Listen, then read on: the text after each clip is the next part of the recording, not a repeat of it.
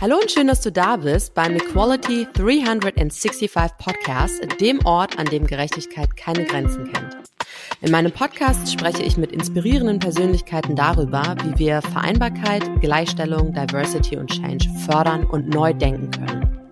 Ob du dich für soziale Gerechtigkeit einsetzt oder einfach nur ein besserer Ally sein möchtest, ich habe für dich alles im Angebot. Für eine menschliche und zufriedene Welt 365 Tage im Jahr. Liebe Laura, äh, mega schön, dass du da bist. Vielen Dank, dass du dir die Zeit für unser Gespräch heute genommen hast. Ich bin schon sehr gespannt auf deinen Input und deine Impulse. Ähm, wo befindest du dich denn gerade für die Aufnahme? Hallo Isabel, ja schön, dass ich hier sein darf. Vielen Dank für die Einladung. Ich freue mich. Ähm, ich bin in Köln. Super. Ähm, magst du dich einmal vorstellen? Wer bist du und was machst du beruflich? Gerne. Äh, Laura, 35 Jahre alt und ich bin Team- und Organisationsentwicklerin. Mhm, Dankeschön. Ähm, würdest du sagen, dass dir der Weg zum beruflichen Erfolg immer leicht gefallen ist? Äh, vielleicht vorweg, du hast ja viele unterschiedliche Stationen ähm, durchgemacht und bist ähm, in deinen jungen Jahren schon sehr erfolgreich. Ähm, genau, deswegen diese Frage. Oh, und direkt ein Klopper. Ja. Ähm, äh, ja und nein. Ähm, erstmal danke für das Kompliment mhm. an der Stelle. Ja, es ist mir leicht gefallen, weil ich immer sehr darauf geachtet habe, äh, macht mir das Spaß, äh, was ich gerade mache ähm, und was will ich als nächstes lernen, was ich, will ich als nächstes erreichen. Also ich habe da eine sehr positive Grundeinstellung und ich sehe das alles, ähm, ja, also ich, ich habe so viel Spaß an Herausforderungen, dass ich gar nicht merke, dass es eine Herausforderung ist, so mhm. ungefähr. Und ähm, das ist der gute Part und der auch dominiert. Ähm, aber ein kleines Nein ist auch dabei, weil gerade im Operations-Bereich gibt es viele Widerstände, mit denen man konfrontiert ist, weil mein Thema ist Transformation, ähm, Change, böses Wort, Restrukturierung, auch das. ähm, aber natürlich im guten Kontext macht es natürlich noch viel, viel mehr Spaß. Ähm, aber äh, wo es dann um Change-Projekte, Transformationsprojekte geht, also zum Beispiel Agenturen von klassisch auf agiles Mindset ähm, zu drehen, das, da habe ich sehr viel Freude dran. Mhm. Ähm, aber trotzdem, auch wenn das Thema ein positives ist, im Change Operations Kulturbereich gibt es immer viele Widerstände, weil das uns so sehr berührt. Ähm, und wir Menschen, naja, jeder kennt es von sich selber, ja. Wir verändern uns nur, wenn der Pain zu groß wird. Ja, und Menschen dann dahin zu bekommen, dass sie sich schon vorher vielleicht bewegen ähm, und dabei auch Spaß haben, das ist mir immer besonders wichtig, ähm, ist, ist anstrengend. Ja. Ja, danke schön. Und was waren so deine größten Herausforderungen jetzt vielleicht in der Arbeit, aber auch persönlich? Äh, meine größten Herausforderungen. Ähm, also wenn man bei der Arbeit mit sehr vielen Widerständen konfrontiert ist, ähm, dann ist, glaube ich, eine größte Herausforderung, die man für sich auch lösen muss, ist, dass man sich selbst gut kennt. Ähm, weil ich kann nur resilient mit etwas umgehen, wenn es mich nicht, ja, wenn es mich nicht triggert, wenn es mich nicht aus der Bahn wirft, wenn ich nicht sofort emotional auf eine Situation antworte, sondern erstmal mich zurücknehme und denke, okay, ich merke, hier kommen gerade Emotionen, also gehe ich einen Schritt zurück, damit mein Kopf wieder ähm, die Überhand gewinnt sozusagen. Oder halt mhm. man, dass ich trainiere, dass der Kopf sich als erstes an, an, ähm, anspringt, ähm, weil am Ende sind wir ja im Business. Ja, also zwar ist das Arbeitsleben ein Riesenjahrmarkt der Gefühle, ja, ähm, würde ich sagen. Also wer sagt, beim Arbeiten geht es nicht um Emotionen, äh, da lass uns doch mal genauer reden. Ja, voll. ähm, weil ich habe keinen Ort gesehen, wo ich mit so vielen unterschiedlichen Gefühlen ähm, tatsächlich konfrontiert bin wie bei der Arbeit. Ähm, und das mag jetzt paradox klingen, weil alle sagen, ja, du musst professionell sein und so, aber nein, wenn es um Change geht, sind wir nicht professionell. Da sind wir die Menschen, die Gewohnheitstiere, die eher sich nicht verändern wollen, weil es unsere Komfortzone ist. Das ist einfach Absolut. Energie. Veränderung kostet uns Energie und naja. Und macht Angst auch, ne? Angst kommt auch dazu, weil ich weiß nicht, was kommt. Das heißt, der Organisationsentwickler muss auch darauf achten, dass er Veränderungen geschickt implementiert, sage ich mal, und gut kommuniziert. Also Kommunikation ist ein Riesenteil meiner Arbeit. Ähm, und diese Energie, also wenn man sich fragt, okay, wo stecke ich meine Energie rein? In das Kundenprojekt, in den Change Urlaubsprozess oder in den Feierabend, ja, ähm, naja, viele wissen die Antwort. Und dann ist es umso wichtiger, Freude zu erzeugen bei einem Transformationsprojekt, ähm, damit es sich halt nicht so anfühlt, damit im besten Fall der Mitarbeiter oder die Mitarbeitende ähm, am Ende des Tages mit mehr Energie aus dem Job rausgeht, als sie reingekommen ist. Das ist so mein Ideal-Zielbild, was ich jeden Tag verfolge. Ähm, denn im besten Fall haben wir alle einen Job, der uns Spaß macht. Wenn nein, sollte man sich fragen, warum. Ähm, und das wäre doch schade, wenn das zum Energiesacker wird, der Job, obwohl es uns eigentlich Spaß macht. Und in meinem Verständnis ähm, soll der Spaß bleiben, weil mit Spaß kommt auch mehr Energie, bessere Ergebnisse, ein besseres Miteinander, mehr Umsatz, erfolgreichere Personen, erfolgreiche Unternehmen, also Win-Win für alle Beteiligten. Absolut. Und auch Thema Mitarbeiterbindung. Du hältst natürlich auch Mitarbeiter viel eher bei dir, finde ich, ne, als dass du sie ähm, von dir wegstößt, indem du nicht verstanden hast, dass jeder Mensch eben auch mit einer Persönlichkeit ähm, und bestimmten Wünschen oder Bedürfnissen zum Job kommt, die ja auch erfüllt sein müssen, damit man langfristig irgendwo bleiben kann. Ja, definitiv. Also man muss sich immer bewusst machen, das hat zwei Komponenten. Einmal, wenn ich jemanden einstelle, dann hole ich mir einen Menschen ins Unternehmen und dieser Mensch hat verdient, gewürdigt zu werden, respektiert zu werden. Jeder Mensch hat das. So. Das heißt, ich habe oft gesehen in, in Unternehmen, ähm, dass ganz viel Aufwand im Recruiting betrieben wurde und sobald die Person dann da war, also ganz viel Honig um den Mund geschmiert, ja, und dann war die Person da und hat einen Maulkorb gekriegt, so. Und dann denke ich, warum holst du dir diese Person dann, ja? Ähm, das ist das eine. Ähm, also es ist einfach eine menschliche Pflicht, uns alle miteinander gut zu verhalten. Und das zweite ist, ähm, wenn ich Mitarbeitende entmündige, dann darf ich mich auch nicht wundern, wenn sie nicht so viel leisten.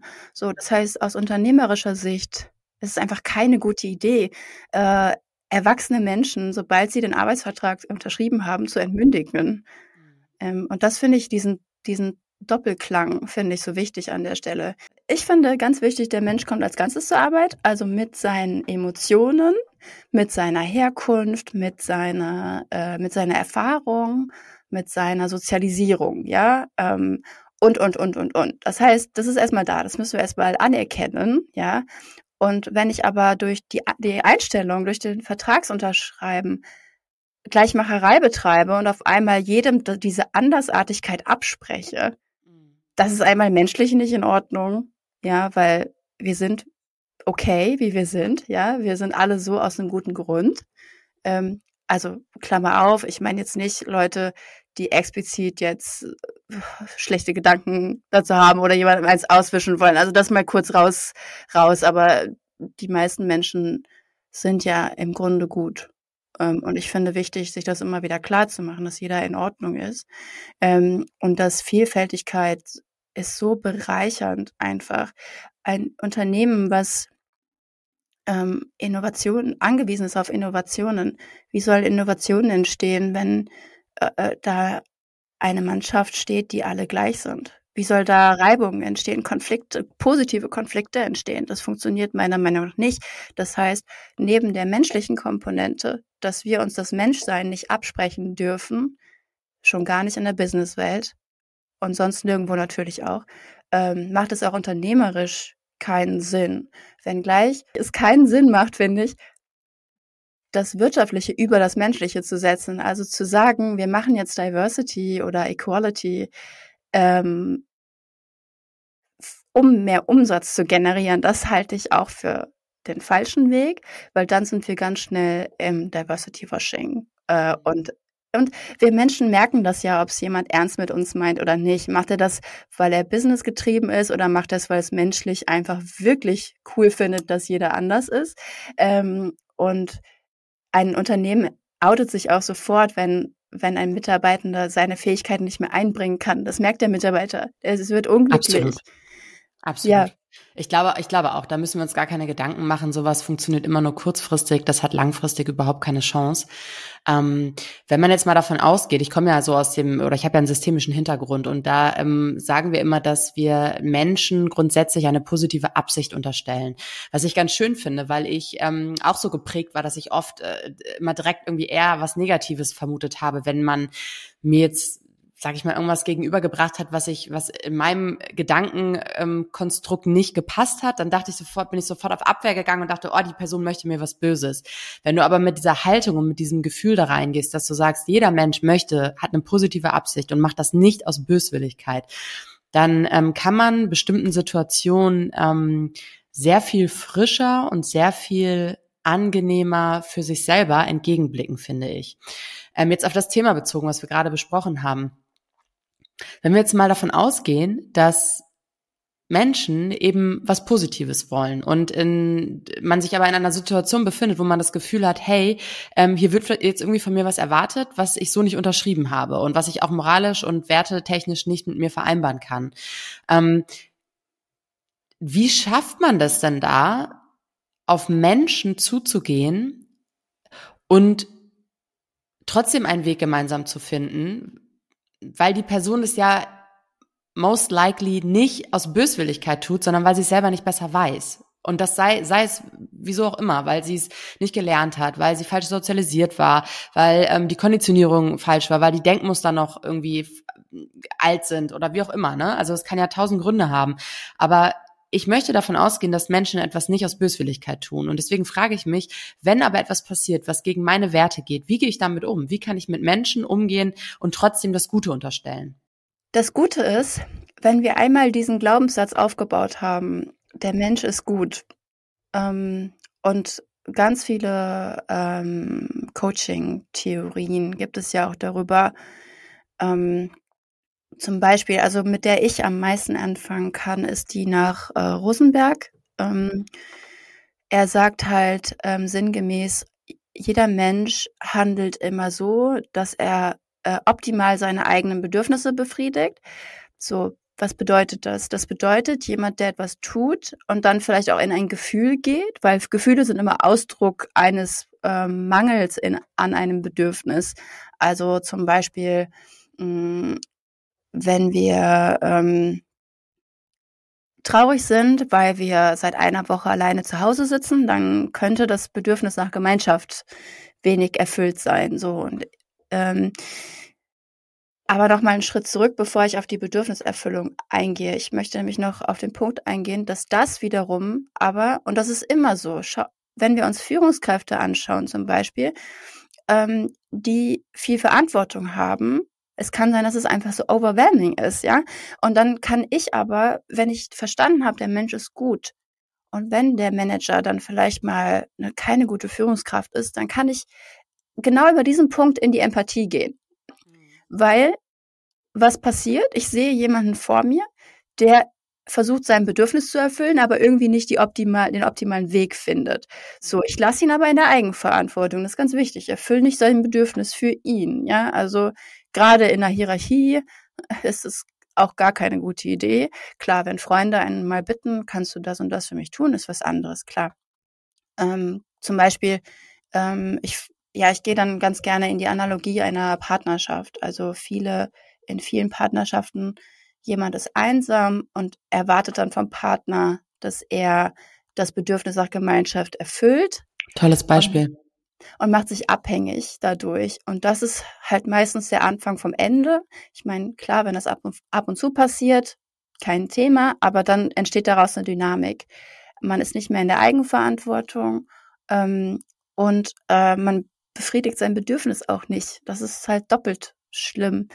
Ähm, Im Arbeitsumfeld, wenn wir so daran gehen mit dieser Analogie, mit dieser Denkweise, öffnet das die Tore für Empathie. Das heißt, da ist jemand, der einen Missstand in seinen Bedürfnissen hat und das durch Gefühle zeigt. Das heißt, ich kann genau das als Brücke nehmen, empathisch mit dieser Person zu sein, um nicht selber in die Emotion zu gehen. Weil wie oft schaukeln Konflikte sich einfach nur auf. Das wird so ein Ping-Pong, Positionskrieg irgendwie. Hm, der eine sagt das, dann sagt der eine das und es schaukelt sich so hoch. Dabei wollten das beide ja nicht. Keiner will Streit, also die meisten jedenfalls nicht. Ähm, so, und wenn wir die Empathie haben, machen wir uns selber wieder handlungsfähig, weil wir nicht im Gefühl feststecken. Ja, weil in der Wut, in der Trauer, in der Angst sind wir nicht handlungsfähig. So, dass ich finde, gerade als Führungskraft, um wieder in das Beispiel reinzugehen, ist es halt total wichtig, weil als Führungskraft muss ich weiterhin steuern können. Ähm, so. Ähm, auf deine Frage bezogen, ähm, was mache ich, wenn etwas ganz gegen meine, mein Verständnis geht? So, also erster Schritt, schau, dass du wieder in die Empathie kommst. Ja, ähm, und dann überprüfe, ist das wirklich so schlimm gewesen? Ähm, oder war ich selber in der Emotion? Ähm, wenn es wirklich, wirklich, wirklich komplett gegen deine Werte war, würde ich immer die Reißleine ziehen. Mhm. Ähm, weil dann kommt es, beziehungsweise es kommt dann darauf an, wie der andere damit umgeht zeigt er sofort bereuen. So nach dem Motto, oh scheiße, sorry, was habe ich hier getan? so, ja. ähm, also sieht er das sofort ein, dass das nicht in Ordnung war. Dann finde ich, kann man weiterreden. Aber wenn jemand das nicht macht oder auch wenn ich ihn damit konfrontiere und sage, hey, zum Beispiel, ich gehe jetzt in den Diversity-Kontext, ähm, da ist eine Diskriminierung passiert und jemand, ich schildere die Situation, egal ob jetzt selbst betroffen war oder sie nur beobachtet habe, und jemand kriegt das nicht reflektiert, dass das nicht in Ordnung war, dann Reißleine ziehen. Weil Menschen ändern sich nicht. Wenn jemand wirklich sich offenbart in dem Moment, ähm, dann weißt du Bescheid. Also dann hat er kein Interesse. Vielleicht irgendwann, ja. Äh, mit den Jahren wird man ja, verändert man sich ja schon, aber nicht so instant.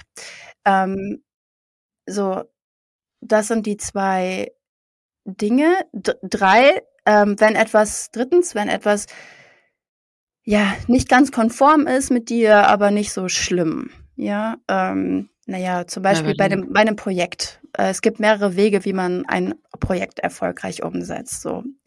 Ähm, das ist dann eigentlich der dankbarste Konflikt, weil da geht es dann wenn beide Parteien es schaffen, auf die Sachebene zu gehen, also nicht mehr, wenn es nicht mehr darum geht, dass der eine gewinnen will, der andere verlieren soll, wenn es nicht darum geht, Macht zu demonstrieren, sondern einfach zwei Kollegen diskutieren, was der beste Weg für das Projekt ist, wenn beide es schaffen, dann auf die Argumentationsebene zu gehen, dann wird das Projekt, glaube ich, echt am besten, weil die dann nicht mit Lösung eins oder zwei enden, sondern mit Lösung XY, die super werden wird.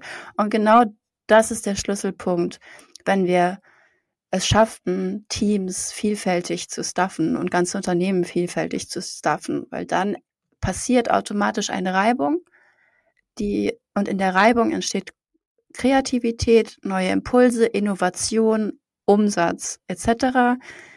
Wenn Unternehmen es schaffen, diese Konflikte in was Positives zu drehen, also nicht in den Streit, ja, und ich bin sicher, jeder kennt das, dass man mal mit dem Kollegen vielleicht aneinander gerät und dann nicht mehr so gut arbeiten kann. Das ist schade.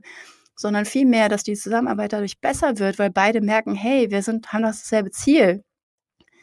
Ähm, und da finde ich ganz schön, laut Rosenberg ist jeder Konflikt in 20 Minuten lösbar, wenn, große Einschränkung, wenn beide Parteien es schaffen, offen über ihre Bedürfnisse zu reden. So, das heißt, ich gehe wieder in das Beispiel mit den beiden Kollegen. Es wäre total abgefahren, wenn diese beiden sagen, also die beiden geraten aneinander. Mein Weg ist besser, dein Weg ist schlecht, so. Ähm, und dann sagen beide, Moment, entschuldige bitte, ich habe gerade einen riesen Mangel an Anerkennung. Deswegen will ich, dass mein Projekt so durchgepusht wird. Und dann könnte der andere sagen, okay, was, aber du leistest doch großartige Arbeit. Guck mal Projekt XYZ. Also er gibt Anerkennung rüber, füllt damit das Bedürfnis äh, aus freiwilligen Stücken, ja. Ähm, oder schlägt dem anderen vor, willst du nicht mal im All Company Meeting nächste Woche ähm, dein Projekt vorstellen, damit alle dein, deine Großartigkeit sehen? Und dann ist der Konflikt besiegelt, ja. Mhm. Und beide Teammitglieder werden super aneinander zusammengewachsen. Das Vertrauen wäre gestiegen. Ähm, und dann kann man sich dem Problem widmen. Beide ja. sind wieder äh, bedürfnisneutral, würde ich mal sagen, äh, und können wieder mit dem Kopf zusammenarbeiten und nicht übers Herz. Ja. So. Und das tut dem Herzen auch direkt besser. Das finde ich an der Stelle immer so wichtig nochmal ähm, zu erwähnen. Ja, Super, vielen lieben Dank für deine tollen, wertvollen ähm, Impulse.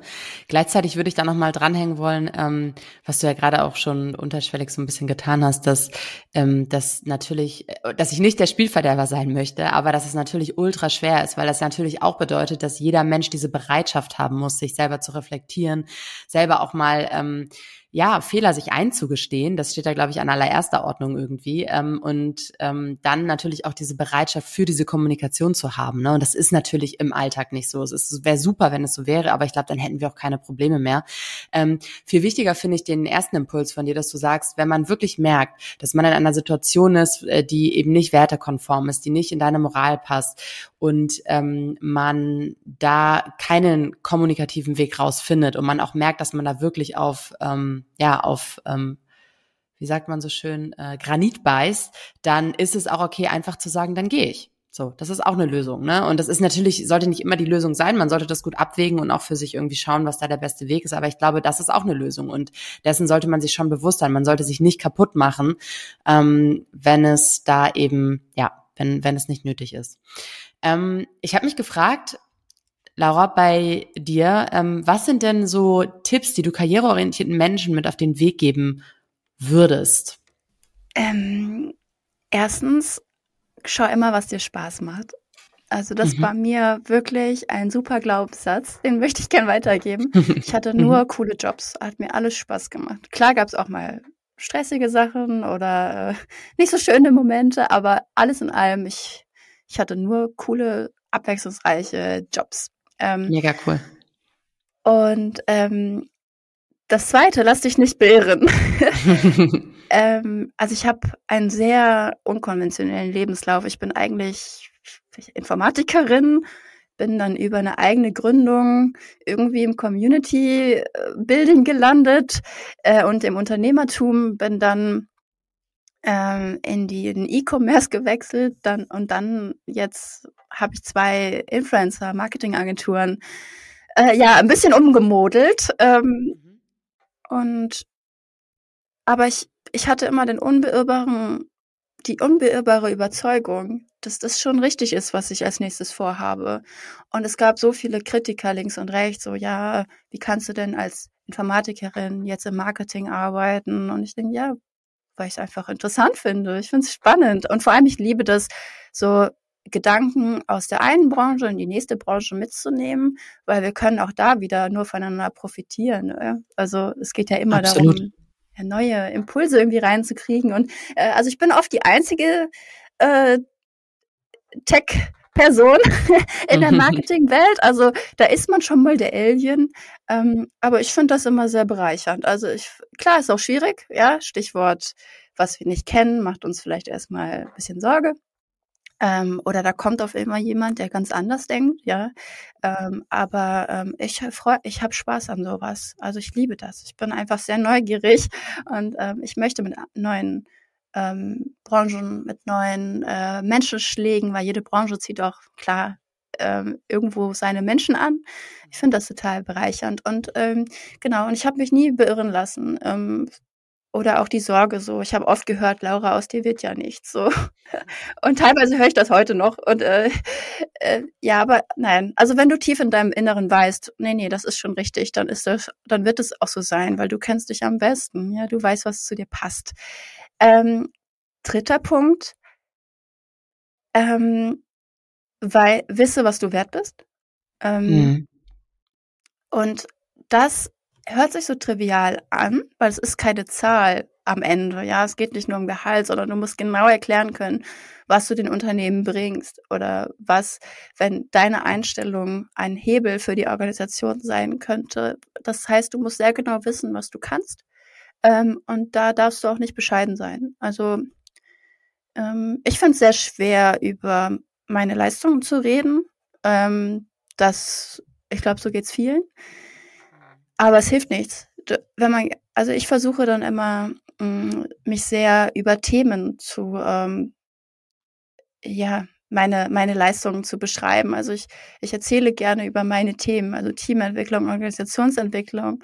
Ich, was ich ungern mache, ist hier, ich bin der Beste in Organisationsentwicklung. So, das ist, ist nicht mein Stil. Ja, das kann ähm, ich verstehen. Aber ich kann, also ich brenne für diese Themen und ich versuche dann immer, wenn es darum geht, meine Leistung irgendwie zu zeigen, dann versuche ich jemanden zu begeistern von meinen Themen und damit bin ich auch gut gefahren.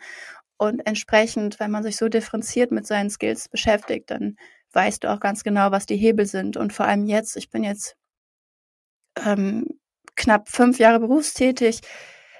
Jetzt habe ich einiges an Erfahrung gesammelt. Das heißt, ich kann das, was ich immer intuitiv oder auch durch das Community Building, was ja auch naja, Dynamik und Steuerung von äh, Steuerung von Gruppendynamiken ist, ist die in der Teamentwicklung nichts anderes, ja.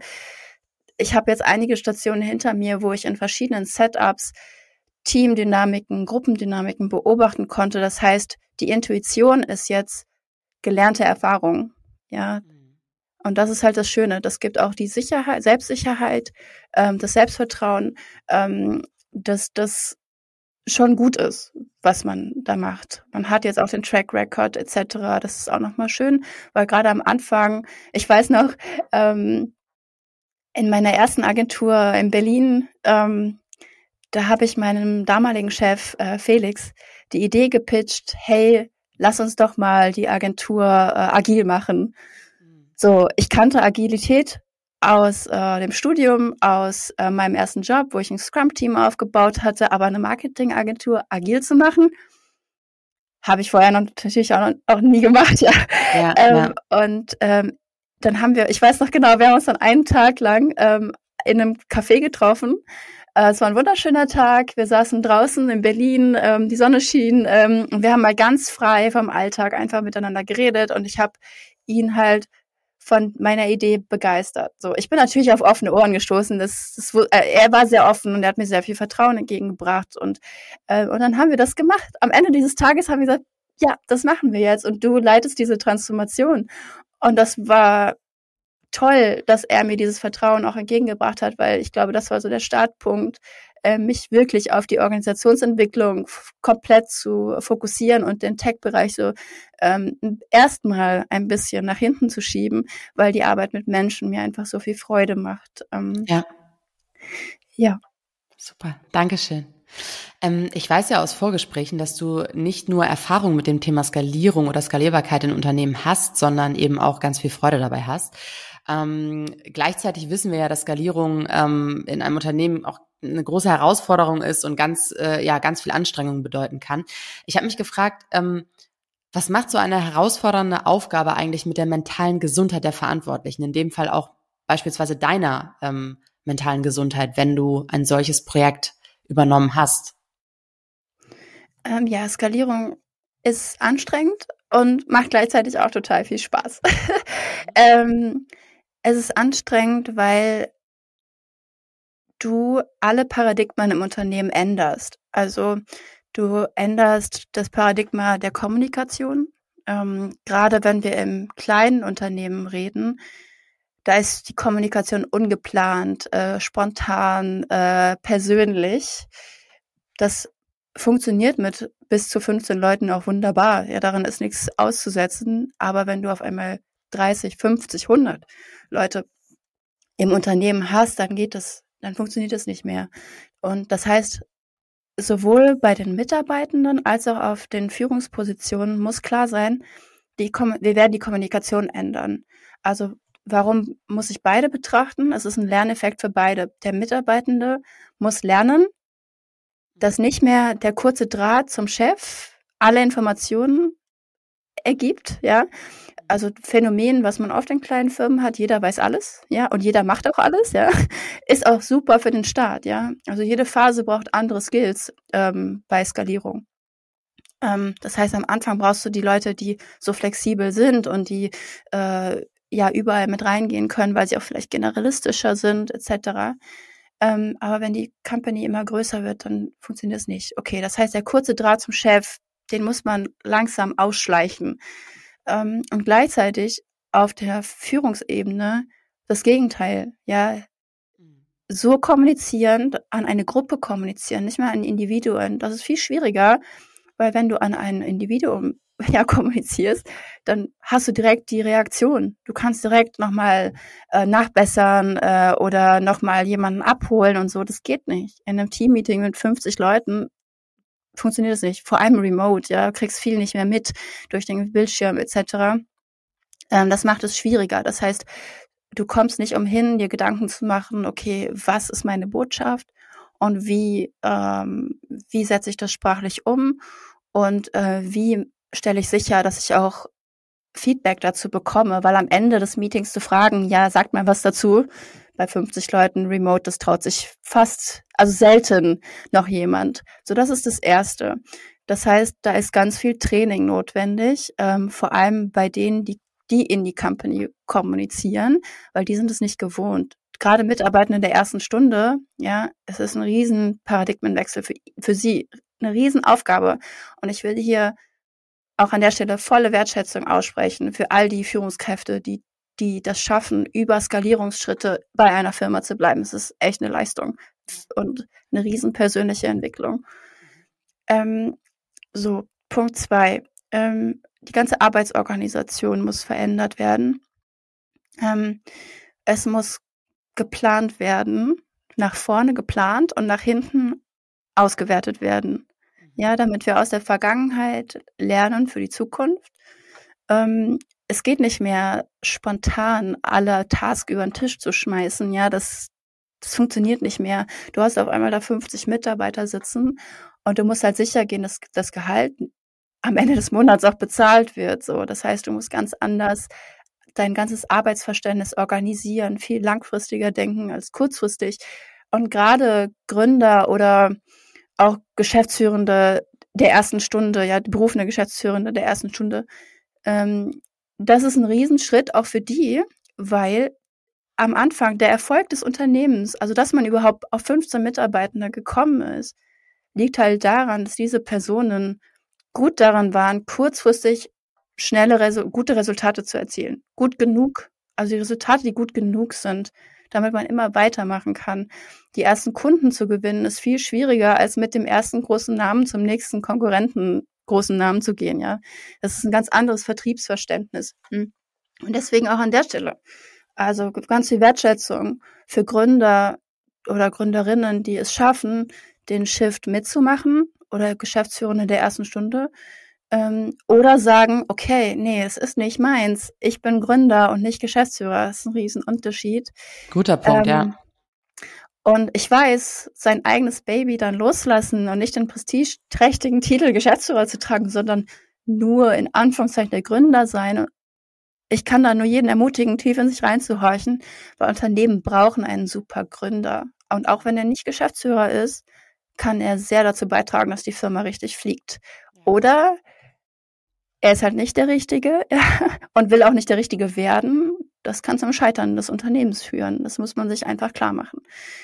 Das, das Ding ist, kurzer Exkurs, er hat dafür halt nicht ewig, er oder sie hat dafür nicht ewig Zeit, das zu überlegen. Ne? Also das geht ja dann Schlag auf Schlag. Wenn so ein Wachstum einmal losgeht, ja, dann, äh, puh, dann ist die Geschwindigkeit hoch. Das heißt, die äh, Transformation der Organisation, die nimmt Fahrt auf und wenn die Personen aus der Führung nicht schaffen, sich schneller weiterzuentwickeln als die Organisation, geraten sie ins Straucheln. Und wenn die Organisation den Gründer oder Gründerin oder Geschäftsführende überrollt, dann ist es auch ganz schwierig, diese Person wieder in ein Standing zu bekommen, ähm, wo die, sie von der Firma ernst genommen wird. Ähm, und auch das, ähm, Exkurs zum Exkurs, ähm, es ist super schwierig, Transformationsmaßnahmen über eine Zeitschiene zu planen, weil du weißt nicht, wann die Dynamiken in der Gruppe anfangen.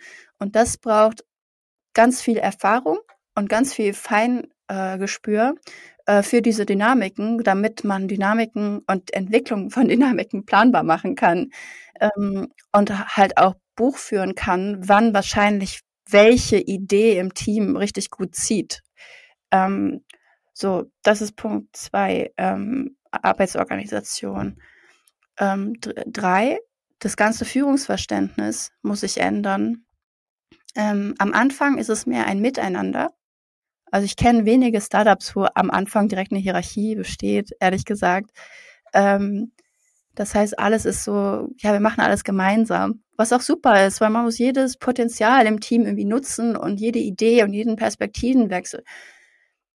Später ist das auch noch wichtig, aber viel schwieriger, weil du kannst nicht mehr mit jedem reden, ja. Stichwort Kommunikation, Punkt eins. Ähm, das bedeutet, wie schafft ein Unternehmen es, die Führung so zu verändern, dass gute Ideen aus jedem Team noch hoch kaskadiert werden, ähm, aber Ideen, die nicht so gut sind und vielleicht Zeitverschwendung sind, aufgefangen werden durch die Hierarchie. Also dass ähm, trotzdem der Mitarbeiter sich gesehen fühlt, äh, aber, aber, nee, und, hm, ich versuche gerade aber nicht mehr zu sagen, und ähm, sich weiterentwickeln kann, damit er nächstes Mal die bessere Idee hat. Ja, oder ja, bessere ja. Argumente, um jemanden zu überzeugen, dass seine Idee super ist. Ja, es gibt ja oft, also selten ist die, liegt es nur daran an der Ideequalität, dass Ideen scheitern, sondern auch ganz viele andere Umstände.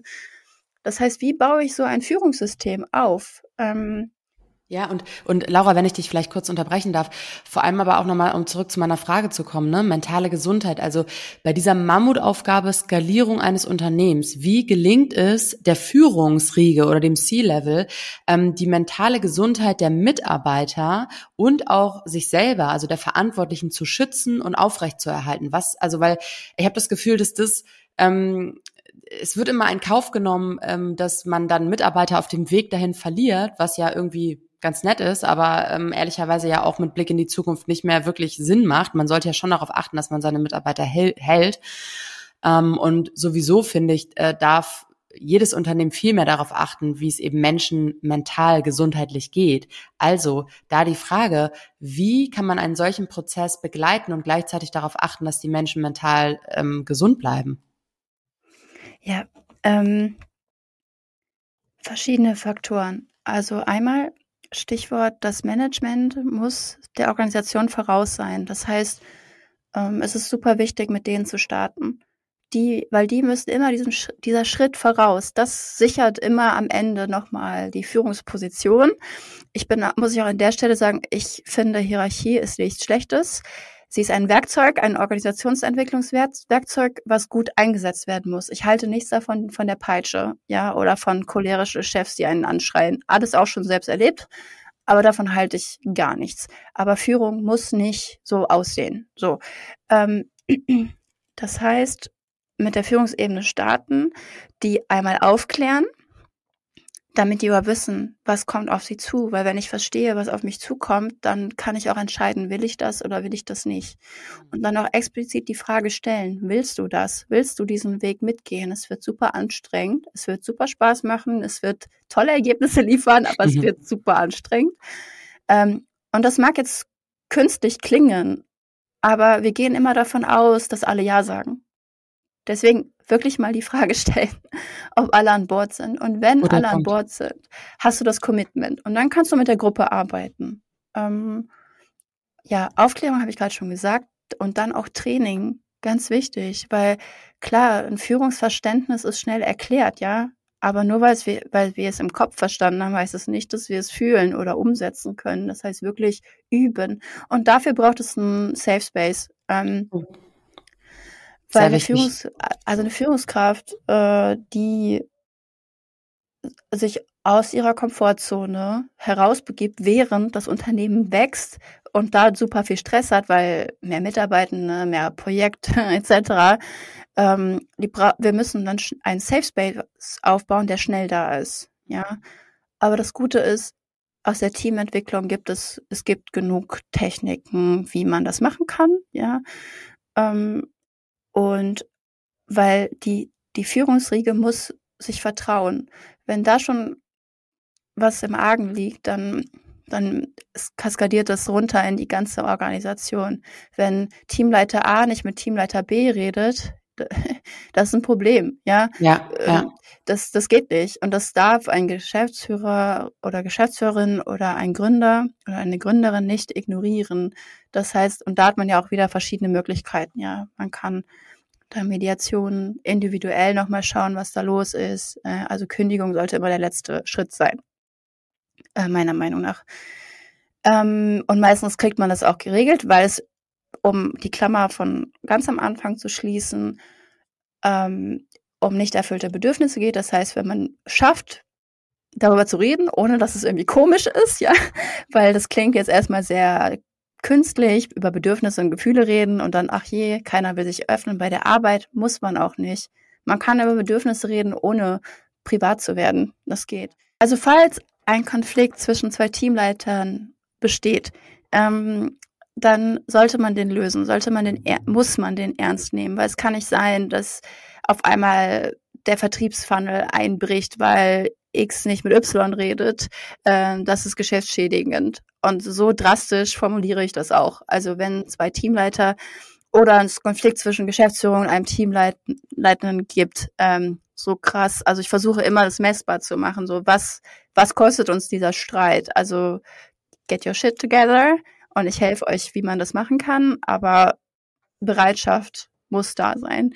Ähm, jetzt mal ganz verkürzt. Ähm, genau. Und wenn, wenn wir über Bedürfnisse reden, und da will ich nochmal auf Rosenberg zurückkommen, können wir halt die Konflikte sehr schnell lösen. So, ähm, weil es ist ja nicht ein Entweder-Oder, ja, sondern es ist ein sowohl als auch. Das heißt, wir können beide Bedürfnisse ähm, befriedigen.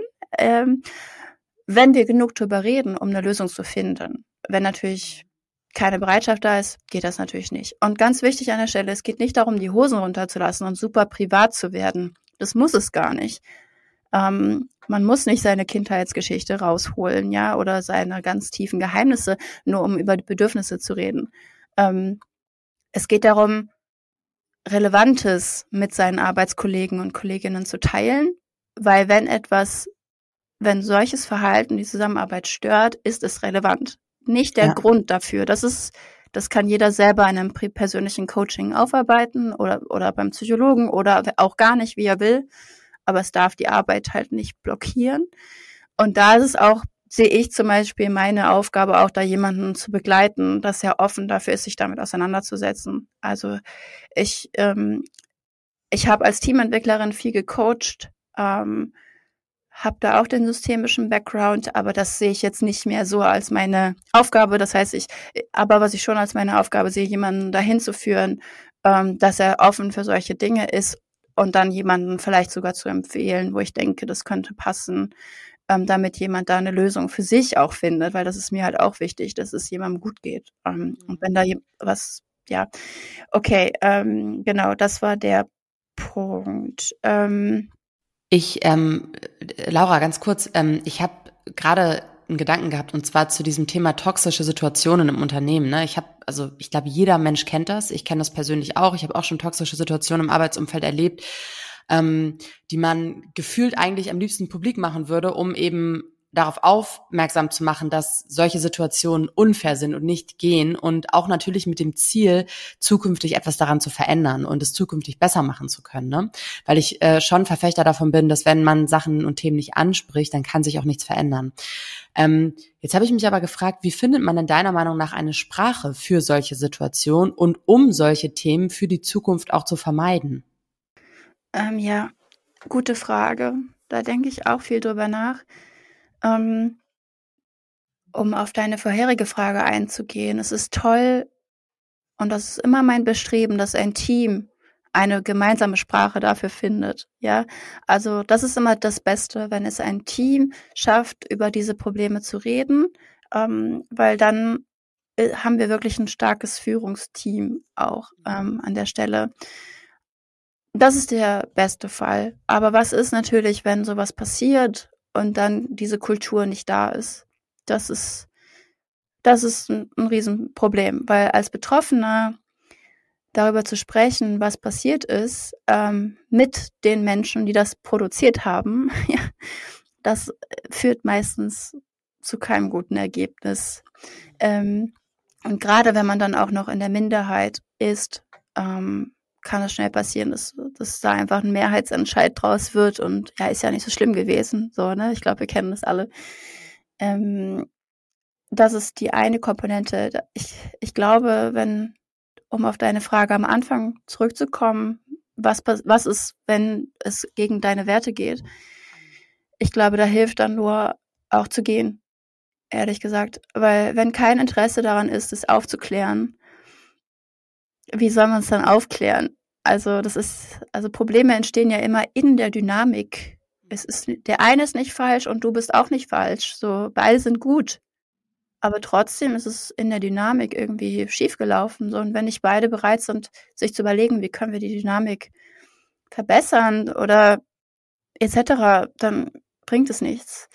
Und vor allem, je nachdem, gerade wenn wir über Diversity und ähm, Inclusion reden und wenn wirklich harte Diskriminierung passiert oder harte Exklusion passiert, ähm, wer nicht will, der will nicht. Punkt. Also wer keine Frau im Top-Management haben will, der wird auch nicht auf einmal damit anfangen, ja.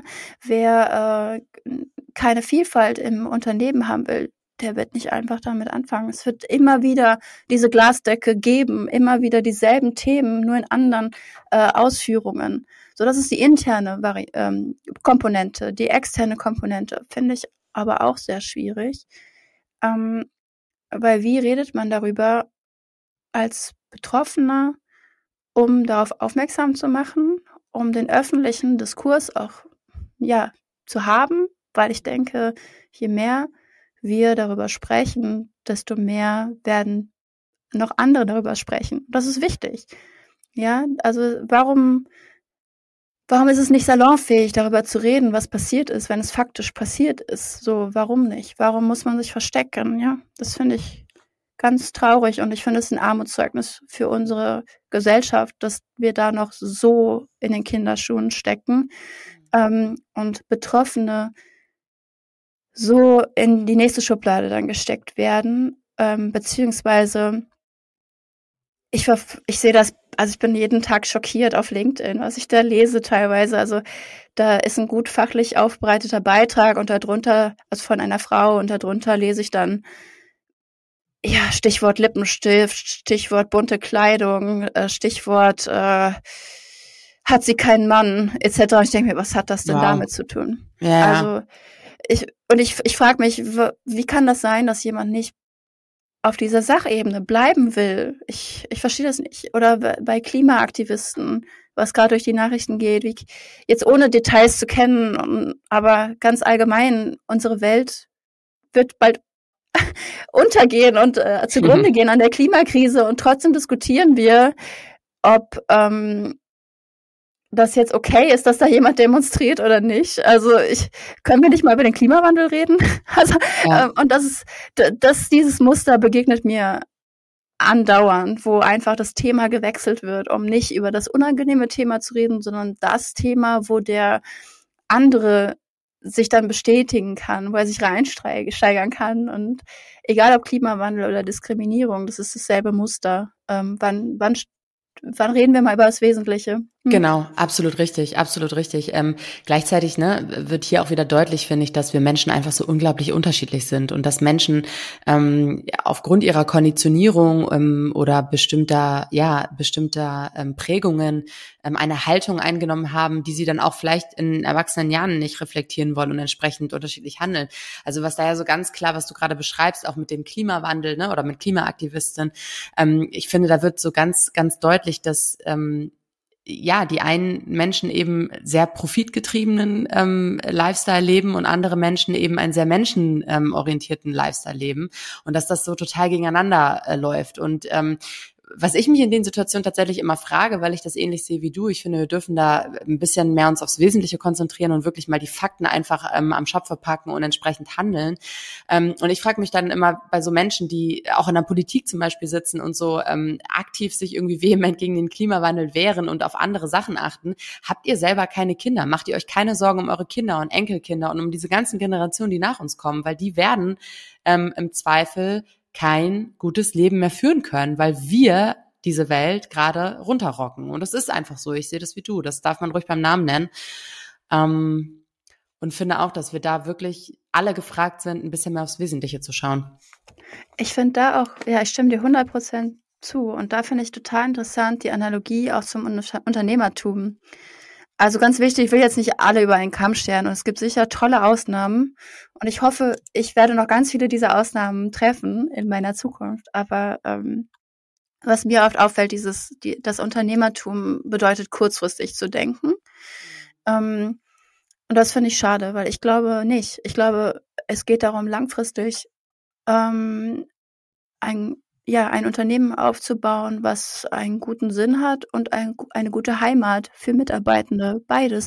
Und dafür brauche ich natürlich genug Profit, äh, um das überhaupt stemmen zu können, ja, um immer mehr Leute zu beschäftigen, ähm, um stabil im Markt zu bleiben und relevant zu bleiben. Ähm, und gerade beim Thema Führung sehe ich das auch. Ja, da wird lieber die Peitsche rausgeholt und dann die Mental Health äh, Aktion geschoben, statt mal das Führungsverständnis zu ändern. Wir reden so viel über Nachhaltigkeit, aber wo bleibt die Nachhaltigkeit im Unternehmen? Stichwort Ressourcenschonung. Warum ähm, also kein Mensch würde das Fenster aufmachen und 100.000 Euro aus dem Fenster schmeißen. Mhm. Aber äquivalent Meetings mit nicht relevanten Teilnehmern, die auch im fünfstelligen Bereich kosten, ähm, Führungskräfte, die ihre eigenen Ängste nicht in den Griff bekommen und dadurch 100 Leute unproduktiv machen, ja, oder, oder mehr noch, keine Ahnung, wenn wir in größere Unternehmen gucken. Ähm, oder ähm, dass Arbeit nicht gut aufgeteilt wird und auf einmal der Generalist die Spezialaufgabe macht, statt dem Spezialisten sie rüberzuschieben. Also das sind alles so Anzeichen für mich, dass Nachhaltigkeit noch gar nicht so richtig implementiert ist in unserer Gesellschaft. Ähm, wenn gleich viele von Papptellern essen, äh, von äh, recycelbaren Papptellern essen und die Diversity-Flagge schwingen. Aber wo, wo sehe ich das im Alltag, im Arbeitsalltag? Mhm. Ja, und ich frage mich ganz ehrlich auch ganz oft, ob diese kurzfristige Variante auch wirklich finanziell rentabler ist. Also ich glaube nämlich nicht, weil wenn du dir mal ähm, überlegst, ähm, auch gerade so Stichwort ähm, Mitarbeiterbindung, ähm, wie teuer das ist, Leute irgendwie auch äh, zu kündigen oder gehen zu lassen und diesen ganzen Prozess wieder neu aufzunehmen, äh, Mitarbeiter, gute Mitarbeiter zu finden, einzustellen, für sich zu gewinnen und dann auch zu binden. Ähm, am Ende des Tages also frage ich mich wirklich, was ist jetzt wirklich teurer? Ne? Also weil wir ja immer davon sprechen, irgendwie, dass sich das ähm, finanziell lohnen muss. Und deswegen macht man ja vieles kurzfristig und nicht langfristig. Aber ich frage mich eigentlich, ob das überhaupt stimmt oder ob das einfach nur der Weg ist, den alle kennen und deswegen gehen den alle. Oder weil man eben, wie du anfangs schon sagtest, keine Lust hat auf einen unbequemen Weg oder Veränderung oder etwas zu machen, was man vielleicht noch nicht kennt. So, aber ey, Leute, es geht ja irgendwie um uns alle. Und wenn man wirklich ein effizientes, ein produktives, ähm, Unternehmen aufstellen möchte, was ähm, motivierende Mitarbeiter hat, dann müssen wir es anders angehen oder müssen wir es mehr menschenzentriert angehen, hundertprozentig. Ja, das glaube ich auch. Also dadurch, dass ich mich mit Organisationsentwicklung beschäftige, ich bin immer eher langfristig unterwegs, weil es geht auch anders gar nicht. Also in meinem Job, dass ich mal eine Deadline habe, kommt sehr selten vor, ähm, weil ist ja auch klar, warum. Also klar hat man Ziele, die man erreichen will, aber wir wir reden hier von Gruppendynamiken, die entstehen müssen. So dass je mehr ich pushe, desto weniger wird sie entstehen. Ja? Ähm, und ähm, ich glaube auch definitiv, dass kurzfristig ausschließlich ein Instrument ist. ja, äh, klar, wenn der Pitch nächste Woche eingereicht werden muss, ja, dann ist das halt so, ne? Und dann, da ich glaube, dann äh, verzeiht auch jedes Team seiner Führungskraft, dass äh, der Ton mal ein bisschen ruppiger wird, ja, weil alle gestresst sind. Das, das ist auch völlig normal. Aber dann muss wieder der Switch kommen auf die mittelfristige und langfristige Perspektive und ähm, ja, und das ist mir noch viel zu wenig, ähm, weil Stichwort organisatorische Schulden zum Beispiel, ja, das ist was, mit dem ich sehr viel konfrontiert werde, wurde, werde, dass eine Organisation sich in der Vergangenheit zu wenig weiterentwickelt hat, aber gleichzeitig schon viel mehr Kunden hat, ja, ähm, da ist ein, eine Disharmonie, weil die Organisationsstruktur, die das große Kundenaufkommen gar nicht mehr handeln kann eigentlich. So, ähm, kurzfristig, klar, kriegt man das schon irgendwie gehandelt, aber das darf kein Dauerzustand sein, sondern die Struktur muss nach, nachwachsen. Und ähm, naja, es macht ja auch völlig Sinn, dass nicht der erste Mitarbeiter ein COO ist. Ja, das ist meistens ein Gründer, der nicht ganz auf den Kopf gefallen ist, der kann auch noch gute Strukturen bauen. Und das reicht auch am Anfang. Aber so ab 15, 20 Leute macht es wirklich Sinn, da einen COO zu, reinzuholen ähm, oder ähnliches oder CFO, ähm, der sich halt darum kümmert, damit die organisatorischen Schulden nicht zu groß werden, weil irgendwann kommst du da nicht mehr raus. Und dann wirst mhm. du zwar auf der einen Seite top erfolgreich sein, tolle Namen, tolle Kunden, tolle Budgets, aber auf einmal sind deine Mitarbeitenden mega unglücklich, auf einmal äh, klappen die Abwicklung der Projekte nicht mehr, weil keiner weiß, wer mit wem jetzt reden soll, keiner weiß, wer Spezialist für was ist. Das ist nicht nachhaltig. Das heißt, die bricht die ganze Organisation weg, während der Vertrieb noch weitere tolle Namen anschleppt und du kannst das mhm. Leistungsversprechen dann nicht mehr einlösen. Und das ist eine riesenunternehmerische Blamage. Und ich hoffe, dass ähm, viele, viele Unternehmen zur richtigen Zeit Operations Kultur zähle ich übrigens zu Operations, weil es genauso eine Meta-Funktion ist und sollte nicht im HR irgendwie untergehen. Ähm, ich hoffe, dass sie das an relevanter Stelle hoch priorisieren und das lieber einen Ticken zu früh als zu spät. Sobald man sich leisten kann, sollte man das tun ähm, weil sonst kann man sich hinterher äh, kann man sich andere Sachen nicht mehr leisten. Ähm, und auch wenn es vielleicht weh tut, jemanden früh reinzuholen, es lohnt sich hinten raus immer, weil wenn ein CEO es schafft, eine ganze Organisation performant zu machen, ja, wenn Effizienz und und Effektivität eine Rolle spielen, ja, und nicht nur der Headcount, das der, der Projektcount, die Budgets, sondern auch wie gut performen wir eigentlich, dann brauchst du wahrscheinlich auch nur die Hälfte der Mitarbeitenden am Ende. Und dann ist auch alles wieder viel unaufwendiger. Stichwort ähm, Arbeitsgestaltung etc. Ähm, das heißt, das ist Nachhaltigkeit und nicht einfach Leute einstellen, um einen bestimmten Headcount zu er erhalten und dann alle wieder gehen lassen, weil die ganze Struktur dir weggekracht ist. Das ja. halte ich für keine gute Idee. Ja, Dankeschön. Ähm, wir sind jetzt fast am Ende, Laura, und mein letzter Gast äh, stellt dir noch folgende Frage. Welche konkreten Maßnahmen könnte deiner Meinung nach ergriffen werden, um Vielfalt und Inklusion im Bildungssystem zu etablieren, fördern und einzubauen? Ui, okay. ähm, ja. welche? Mm. Also um Vielfalt und Inklusion im Bildungssystem einzubauen und etablieren. Also, ich würde sagen, Schritt eins. Es wäre schön, wenn es in der Schule nicht mehr um Fehler geht, ja, also, sondern um das, was gut gemacht wurde. Also, dass es nicht um Abwertung geht, sondern um Aufwertung. Also, dass man seinen Zähl, sein Bewertungszählungs ja, Metrik ändert. Äh, Schritt eins. Ähm, Schritt zwei, ähm, da auch gezielt ähm, die Klassen ähm, so zusammenzusetzen, dass es halt wirklich Unterschiede gibt. Also ich, ich finde total spannend diese Konzepte. Ähm, es gibt ja auch schon Inklusionsschulen, das, also ich kenne mich gar nicht aus im Bildungssektor, aber das finde ich total spannend, weil ich glaube, je normaler es ist, mit Menschen umzugehen, ähm, die andere Charaktere haben, die anderen Background haben, die vielleicht auch eine Behinderung haben. Ich glaube, je normaler das für uns alle ist, desto weniger äh, Spannungen gibt es auch und desto weniger Berührungsängste haben wir auch. Das heißt, ich muss auch irgendwie sehen, ähm, diese Vielfältigkeit sehen. Wenn ich sie nie gesehen habe, ja, wundert es mich nicht, dass dann später solche Diskriminierungsgeschichten passieren. Ähm, und drittens, ähm, ich glaube, es ist wichtig, auch früh das zu thematisieren, wenn den Lehrern und Schulbegleiterinnen und Schulbegleitern auffällt, dass hier was passiert, was nicht in Ordnung ist. Mhm. Also, dass man früh lernt, auch darüber zu reden. Weil was mir immer wieder auffällt in meiner Realität, dass es den meisten sehr schwer fällt, über Andersartigkeit zu reden. Und viele bauen da keine Neugier auf und eine Freude, so nach dem Motto, hey, du bist anders, erzähl mir deine Geschichte, was mhm. kann ich von dir lernen? Mhm.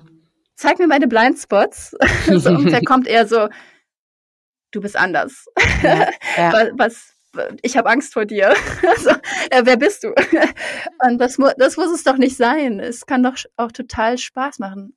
Auch wenn Vielfalt natürlich irgendwo anstrengend ist, weil Differenzen haben. Wo Vielfalt gibt es Differenzen, aber Differenzen müssen nicht zu Gräben führen, sondern können auch sehr zusammenschweißen, wenn man weiß, wie und es geübt ist, auch so das zu sehen. Ja. Dankeschön, spannende Antwort. Vielen lieben Dank. Magst du ähm, meinem nächsten Gast, der nächsten Gäste noch eine Frage stellen? Ähm, ja, und zwar wäre meine Frage, wie trainierst du deine gedankliche Flexibilität im Alltag? Wow. Dankeschön. Liebe Laura, vielen lieben Dank, dass du heute da warst, ähm, dass wir uns ja über dein Herzensthema austauschen durften und du so tolle Impulse gegeben hast. Ich habe mich sehr gefreut und wünsche dir heute noch einen wundervollen Tag. Vielen Dank, Isabel, für deine Fragen. Das war schon wieder für heute. Wenn dir diese Episode gefallen hat, dann abonniere meinen Podcast und unterlasse mir gerne eine Bewertung. Bis zum nächsten Mal. Merci und bye bye.